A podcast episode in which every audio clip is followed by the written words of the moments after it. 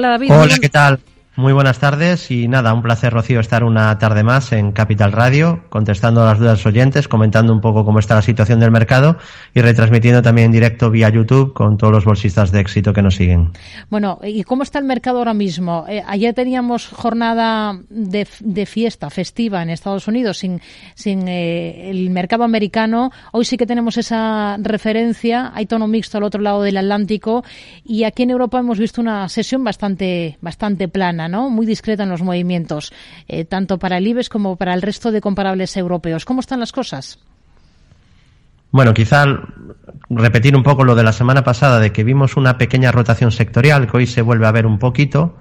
Eh, hasta ahora, en los últimos meses, el Dow Jones había cogido o recuperado gran parte del terreno perdido, en, al menos en los últimos tiempos, ¿no? Porque es verdad que la paliza del Nasdaq al, al Dow Jones en los últimos 10 años había sido histórico, porque eh, la tecnología fue lo mejor, lo que mejor funcionó, acciones growth y tecnológicas.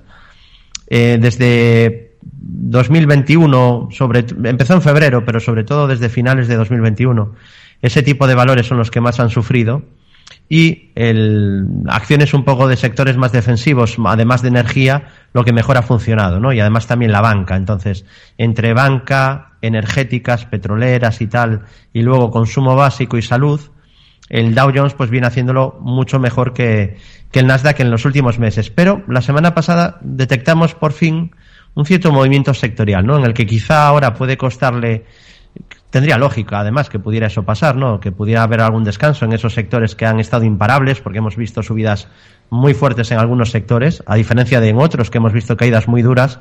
Por eso esa reflexión que que vengo haciendo y que creo que hay que repetir más. Todavía hay gente que habla de las bolsas, ¿no? A nivel homogéneo, que si las bolsas están bajistas, que si están alcistas.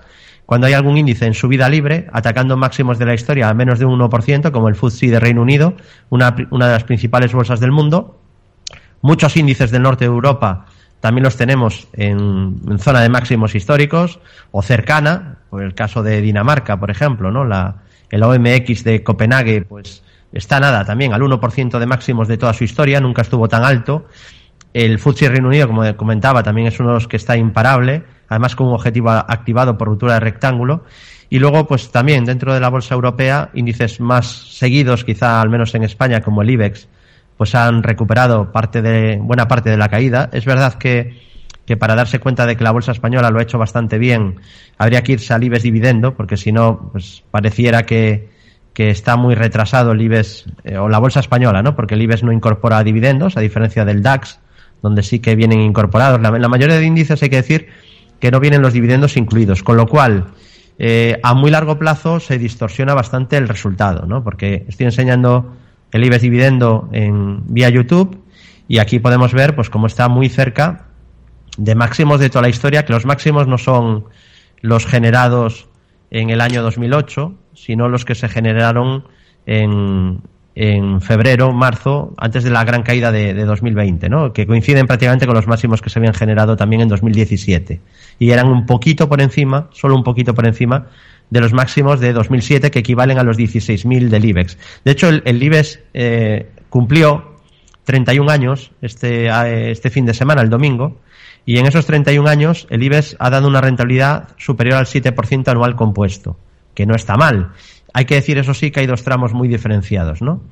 Años 90, una de las mejores bolsas del mundo, y luego a partir de 2007 hay que decir que el comportamiento es pírrico, es mediocre, es, bastante malo, ¿no? Por eso venimos haciendo pedagogía de las dos cosas, ¿no? De que el IBEX es una bolsa que ha tenido muy mal comportamiento y por componente sectorial ha estado muy floja en, el último, en los últimos dos ciclos alcistas y también que no siempre ha sido así y que no tiene por qué ser siempre así. No hay una, un, un maleficio por el cual lo tenga que hacer mal la bolsa española. De hecho, ya digo que en los 90 fue de las, de las mejores bolsas. ¿no? Entonces, eh, Europa en general bastante bien. DAX le queda atacar la zona de resistencia de los 16.290. No creo que sea fácil, lleva mucha subida a Europa también hay que tener cierto cuidado, yo al menos lo tengo cuando algo ya sube muy fuerte, porque mm, no tiene por qué cambiar la tendencia, ¿no? Que en este caso en Europa es alcista, al menos claramente, ¿no? En corto medio plazo y, yo podría decir en, en, el largo plazo en, en, la mayoría de índices, ¿no?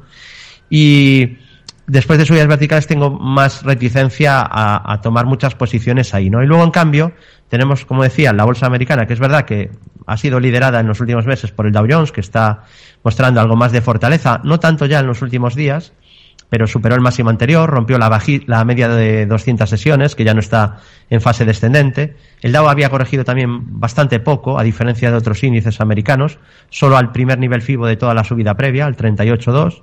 Luego ahí hizo un doble suelo y desde ahí se ha ido para arriba, ¿no? Y es verdad que ha encontrado cierta resistencia en el Dow, que es interesante ver si es capaz de superarla, en 34.712. Y tiene un primer soporte en niveles de 32.500 80, no, 32.573 puntos. Y también la media 200 un poco más abajo que pasa por 32.300 o estaría también los 31.727 como primeros niveles. Y luego, quizá los, donde está un poco la clave, ¿no? En la guerra y, y, la, y el gran debate, yo diría, ¿no? Entre inversores, aunque yo creo que lo que hay que hacer es esa distinción que acabamos de hacer. Sí que hay que dedicarle 5 o 10 minutos a explicarlo, pero es que creo que es importante, ¿no? porque la gran discusión es si el SP500 o el Nasdaq, que son índices que han sufrido más, o el Russell 2000, son capaces de terminar con la tendencia bajista en la que todavía están inmersos, ¿no? A diferencia de muchos otros índices que, bueno, es que algunos ya están en subida libre, o sea, está tocando máximos hoy. Entonces, en, Estados Unidos sí que van más retrasados, y especialmente SP500 o, o Nasdaq, y en el SP la clave es ver si rompe con nuestra directriz bajista, bueno, digo nuestra porque llevamos tiempo comentándola, lleva funcionándonos muy bien bastante tiempo, pero cualquiera la puede ver, es, vamos, cualquiera que haga un análisis técnico la va a marcar, o sea que no tiene ningún, no, no, no tiene ninguna magia, ¿no? Es simplemente unir máximos decrecientes. Casualmente coincide ahí con las resistencias, deben de salir justo las noticias malas en, en la bajista. Y si la rompe, que está atacándola, pues tendríamos un primer síntoma de mejoría. Luego estaría a superar 4.101 y 4.325, que es un máximo decreciente de medio plazo. Y por último, el Nasdaq 100, pues aquí lo que tenemos es un índice que aún está más flojo que el SP. Sí que ha mejorado un poquito, pero es verdad que una golondrina no hace verano, pero ha mejorado un poco ya el comportamiento relativo, sobre todo en el fondo de, dentro del índice, ¿no? Hay bastantes acciones que han ido mejorando. Ya hay más de un 40% de acciones del Nasdaq Em, por encima de la media 200. Cuando digo Nasdaq no me refiero al Nasdaq 100, que, tiene más porcentaje, sino al Nasdaq en conjunto, que es el que estaba más flojo. Aún así, mucho menos que el SP, que es un 66%, y mucho menos que el Dow Jones.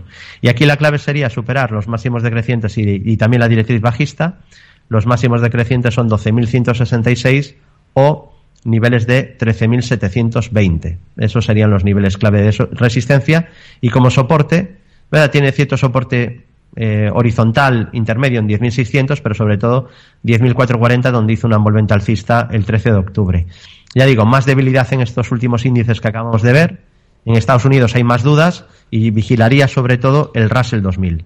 Porque en el caso del Russell 2000, pues tenemos un índice que podría generar un gran triple suelo y una figura de medio plazo de, de suelo, al menos desde el punto de vista técnico sería así. Es una figura clásica de la herramienta que utilizo, análisis técnico, y si supera 2033 en gráfico de, de futuro, pues activaría el objetivo de triple suelo y sería un objetivo importante. Y, me haría pensar, pues, o, podría hacer pensar a cualquier inversor que usa análisis técnico que lo peor ha pasado, porque activaría un gran objetivo. Hablamos de un suelo de varios meses y además hablamos de un índice que tiene un gran número de acciones, es decir, un índice amplio donde normalmente si se generara una mejora de, tantos valores pequeños y medianos, normalmente eso arrastraría al mercado en su conjunto, ¿no? Así que bueno, más débil eh, la bolsa americana y veremos si es capaz de romper resistencias en otra semana pues intensa donde ya estamos en plena temporada de resultados empresariales.